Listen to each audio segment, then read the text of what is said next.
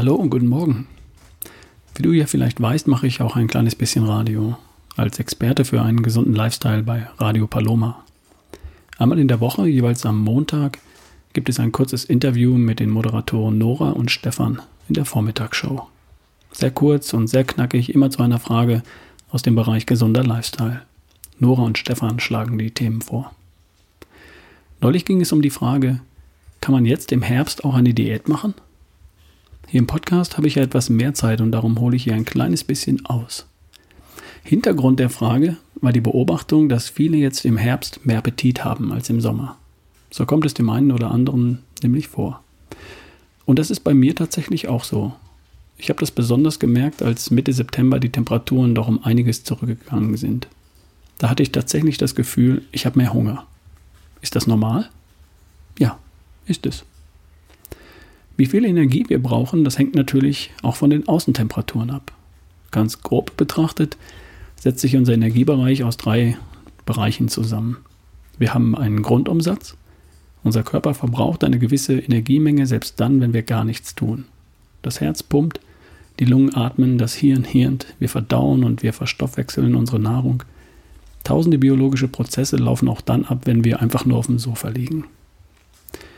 Dann gibt es noch sowas wie einen Leistungsumsatz. Wir tun ja auch was. Wir gehen, sprechen, kaufen ein, arbeiten, spielen, kochen, treiben Sport oder tragen die Einkäufe in die Wohnung. Dabei wird Arbeit verrichtet und das braucht natürlich zusätzliche Energie. Und natürlich braucht unser Körper auch Energie, um die Körpertemperatur aufrechtzuerhalten. Im Sommer braucht es dafür nicht so viel. Die Wärme, die von ganz allein im Körper entsteht, reicht völlig aus. Oft müssen wir sogar die Temperatur herunterkühlen, durch Schwitzen.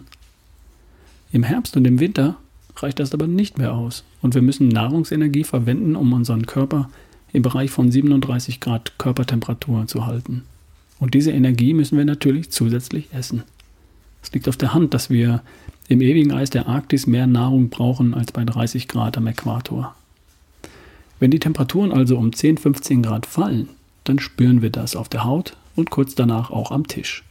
Das ist völlig normal und völlig okay.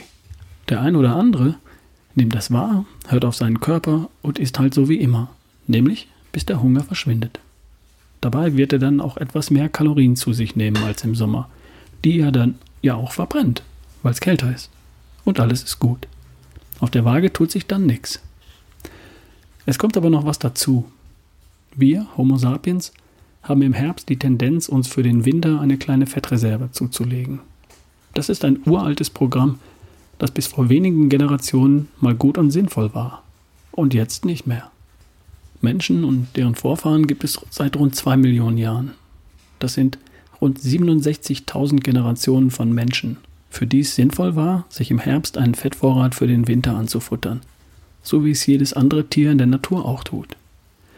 Und seit drei bestenfalls fünf Generationen brauchen wir das nicht mehr, weil Essen das ganze Jahr verfügbar ist. In dieser kurzen Zeitspanne von drei bis fünf Generationen ist das Kommando, legt dir im Herbst einen Wintervorrat an, nicht verschwunden. Das Programm ist immer noch da. Und darum knabbern und naschen wir von jetzt bis Weihnachten besonders gern.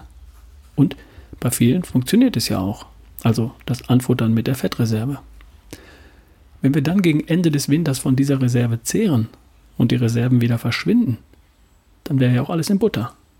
Nur fällt uns das leider so schwer, denn im Gegensatz zu früher gehen die Vorräte im Februar nicht zur, zur Neige. Da müssen wir dann schon im Frühjahr wieder fasten. Also, es ist normal, dass wir im Herbst grundsätzlich etwas mehr Nahrung brauchen als im Sommer.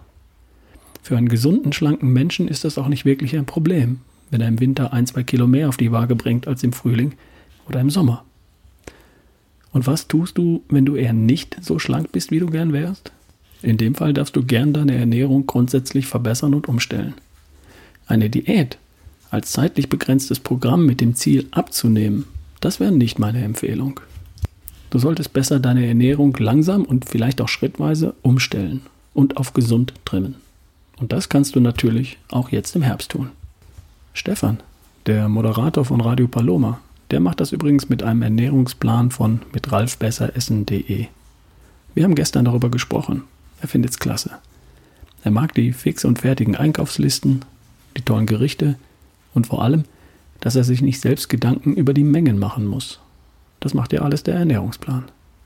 Die Kollegen schauen immer neidisch in seine Tupperbox, hat mir Nora verraten. Und das ein oder andere Kilo hat sich bei ihm schon verabschiedet. Dranbleiben, Stefan.